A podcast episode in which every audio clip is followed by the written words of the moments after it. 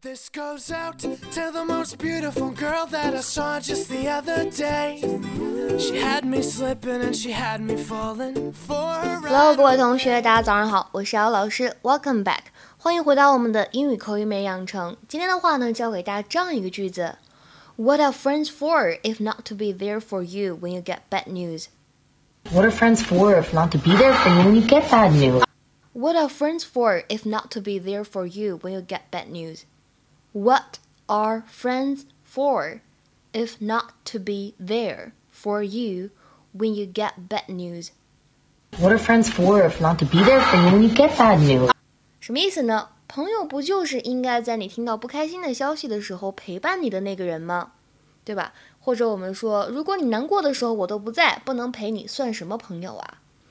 这句话呢，在朗读的过程当中，注意一下这个 get bad news 这三个词当中的前两个，如果呢你读的紧凑一点，这里的话呢 get 当中的 t get bad get bad 当中的这个 t 会有完全失去爆破的现象，只做口型，并不发音。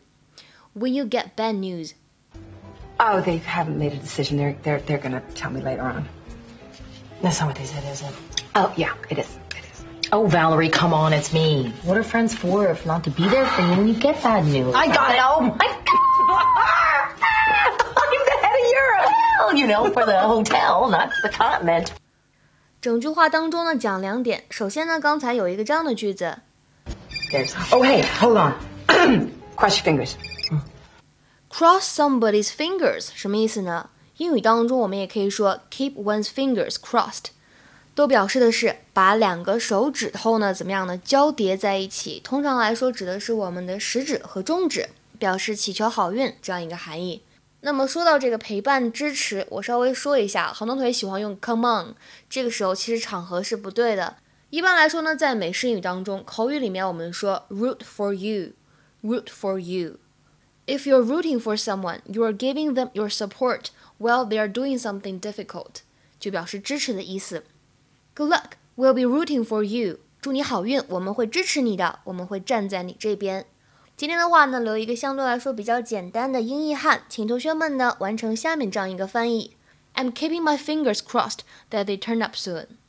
I'm keeping my fingers crossed that they turn up soon. I'm keeping my fingers crossed that they turn up soon.